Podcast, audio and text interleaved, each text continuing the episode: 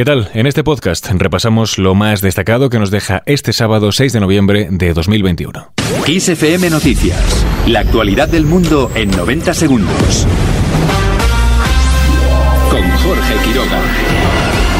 Hablamos en primer lugar sobre la plusvalía municipal. La ministra de Hacienda asegura que el próximo lunes dejará arreglado este asunto. María Jesús Montero se ha referido de esta forma al Real Decreto Ley para reformar los artículos eh, que se han declarado inconstitucionales en el impuesto sobre el incremento del valor de los terrenos de naturaleza urbana. Que por cierto, el lunes arreglo lo de las plusvalías, ¿eh? El lunes lo llevo al Consejo de Ministros. Unas palabras que ha dirigido en su intervención en el decimocuarto Congreso Regional del PSOE Andaluz, que se celebra en el municipio malagueño de Torremolinos, donde ha reivindicado la fuerza de los alcaldes y los concejales.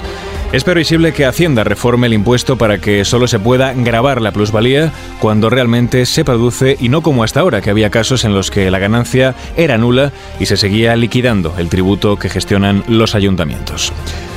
Seguimos hablando del PSOE, pero en este caso desde Aragón. Allí el presidente del gobierno, Pedro Sánchez, ha defendido la recuperación económica impulsada desde su ejecutivo. Tenemos más de 20 millones de personas empleadas en nuestro país, es decir, la cota más alta desde el año 2008. Tenemos más de 750.000 parados menos. Tenemos un paro juvenil inferior al que nos encontramos antes de llegar al gobierno. En definitiva, compañeros y compañeras, esta recuperación está siendo más rápida, más justa y, por cierto, más limpia, porque antes hubo corrupción y hoy hay limpieza y ejemplaridad en el manejo de los recursos públicos. Además, el presidente del gobierno ha destacado que los presupuestos apuestan por el crecimiento de todos, ha asegurado que las cuentas del Estado son socialdemocracia de manual, porque se dirigen al crecimiento y también a la creación de empleo. Al margen de este asunto, desde La Palma siguen sin ver claro el final de la erupción pese a las mejoras de los últimos días. No hay datos científicos que indiquen que la erupción vaya a terminar, según ha dicho la portavoz del Pevolca, Carmen López. Insiste en que el volcán tiene cambios de intensidad muy habituales. En línea con este asunto se ha pronunciado el vulcanólogo de Involcán, Eleazar Padrón. Los gases nos están diciendo que la actividad continúa y que no parece que termine a corto plazo, entendiendo de como corto plazo unas dos semanas. Una de las señales de este cambio de dinámica son los depósitos verdosos de azufre que han aparecido en la cumbre por el aumento de la salida de gas, el descenso de las temperaturas y también las precipitaciones. Otro de los indicios, la disminución de los terremotos en cuanto a las coladas apenas avanzan.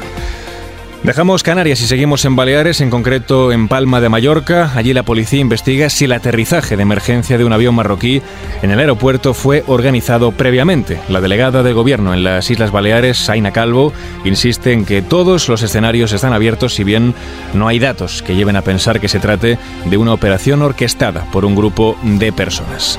Las fuerzas de seguridad han detenido hasta ahora a 12 pasajeros y buscan en Mallorca a otros 12 del vuelo Casablanca-Estambul de la compañía Air Arabia que aterrizó, recordemos, de urgencia en la tarde del viernes en el aeropuerto de Palma por una emergencia médica que, como decimos, está siendo investigada.